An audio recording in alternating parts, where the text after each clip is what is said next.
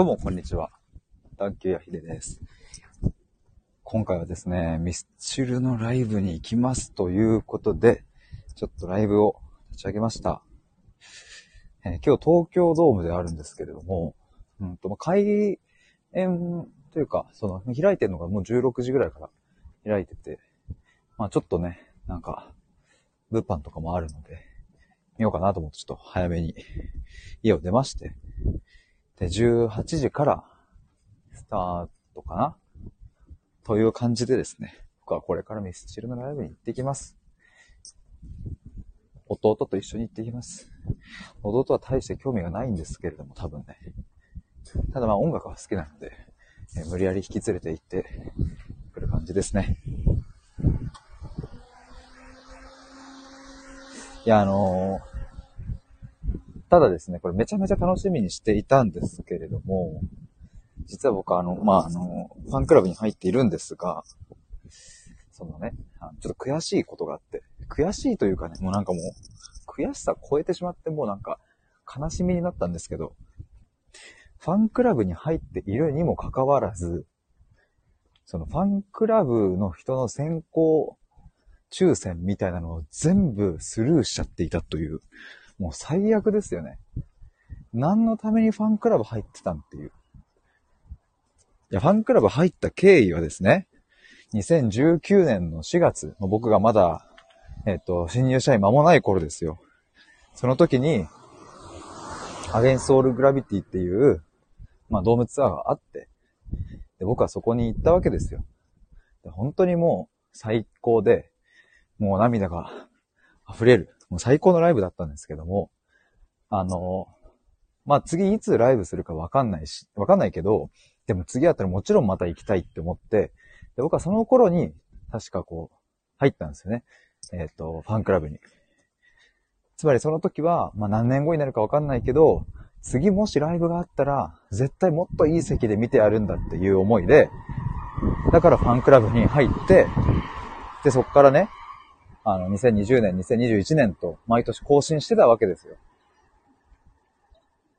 なんで見落とすんだよ、俺っていう。本当に悔しい。いや、あの、どういう経緯だ、あ、そうなんか、YouTube を僕はとある日見ていたんですよね。ある日 YouTube を見ていて、で、なんか、レコメンドに、ミスチルの新曲か何かがポッて上がって、あれ？え？新曲？え？ってなって。で、まあそれをこう開いた。で、コメン開いて、コメント欄とかこう見てたら、なんかそのライブが決定して嬉しいとか、いやもうそろそろ行けるみたいなコメント欄でそういうなんか、ちょっと騒いでおりましてね。あれ？ってなるわけですよね。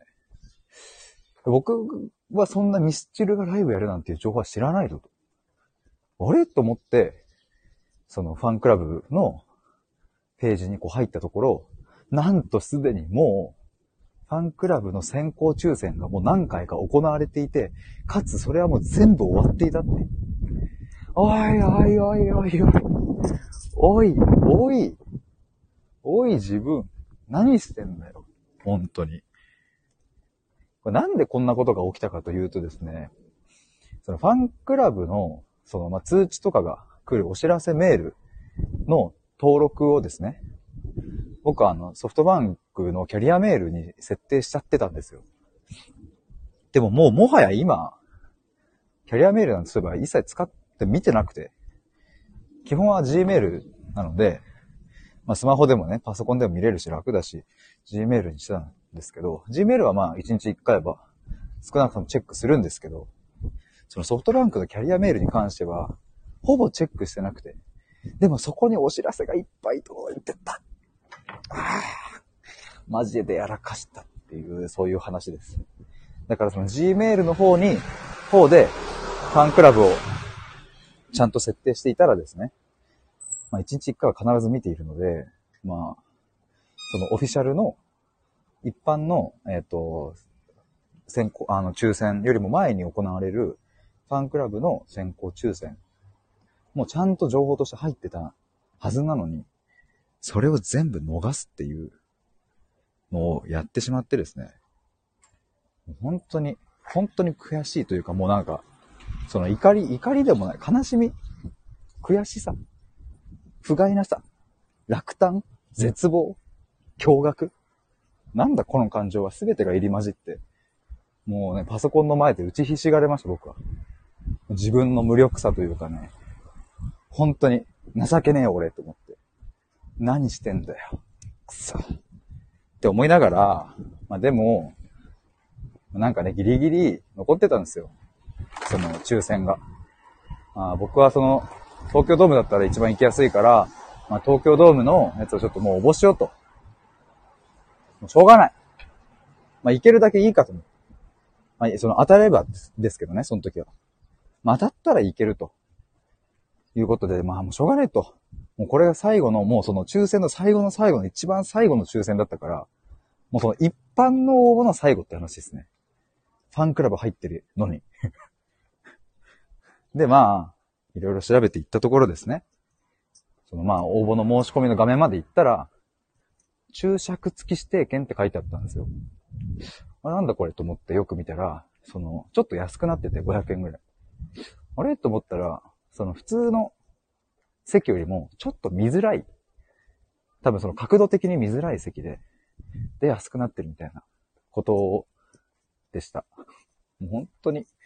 もう僕それ見た瞬間にもうさらに後悔というかもう悲しさがね、募って、その、なんでっていう、何してんの？本当に。いやまあ、確かに、ファンクラブに入って、えー、いるから、必ず100%いい席が取れるなんて保証はない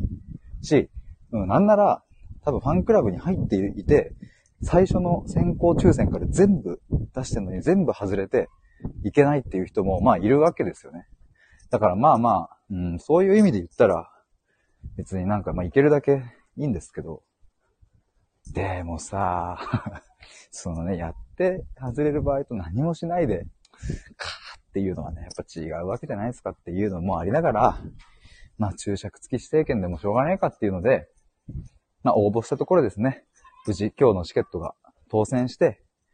まあ、弟と行けるようになったというわけです。まあそんな背景がありましてね、なかなかね、ちょっとこう悔しさはあるんですけれども、まああのチケットの番号を見たところですね、まあおそらくそのステージの、うんと正面ではなく、かなりその、か、下手か、下手の方の結構裏に近いような場所だったので、まあ、もうほぼ多分見えないのかな、その画面とか。いや、演出とかめっちゃ見たかったのにな。まあでもまあその空気感を味わおうと思ってね、今日は行ってくるわけですけれども。まあそんな悔しさがありながら、ミスチルのライブに行ってきます。小学生が楽しそうだ。いやー、まあでも、年齢的に言ったら、まあまあ、別に今回で引退とかっていうわけではないと思うので、まだまだ、まあ皆さん健康でいてくれれば、それを願いますが、まだまだいけるでしょ、ミスターチルドレンということで。次回のドームツアー、まあ、何でもいいんですけれども、そういうのあったら、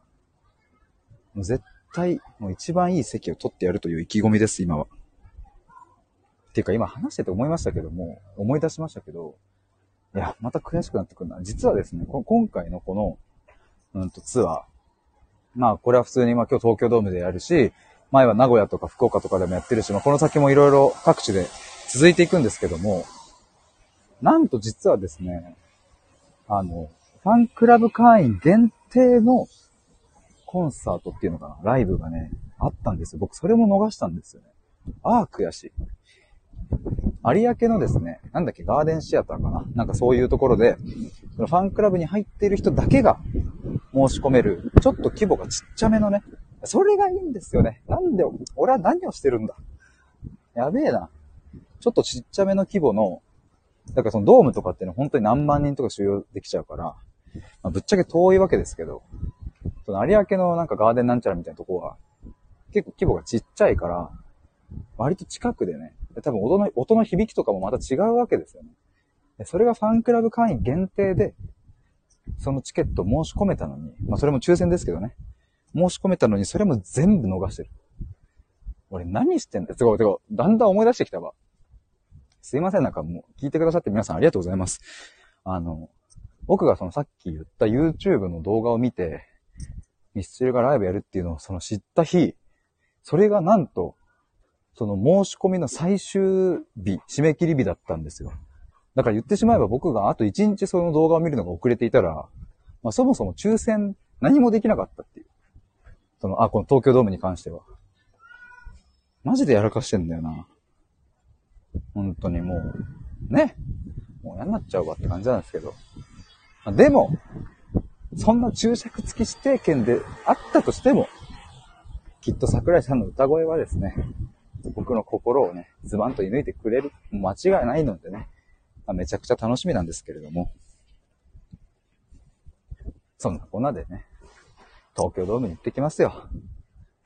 まあ、こんな悔しい気持ちと楽しい気持ちを入り乱れながら、まあ、推しの歌声を聞くっていう経験もなかなかないと思うのでね、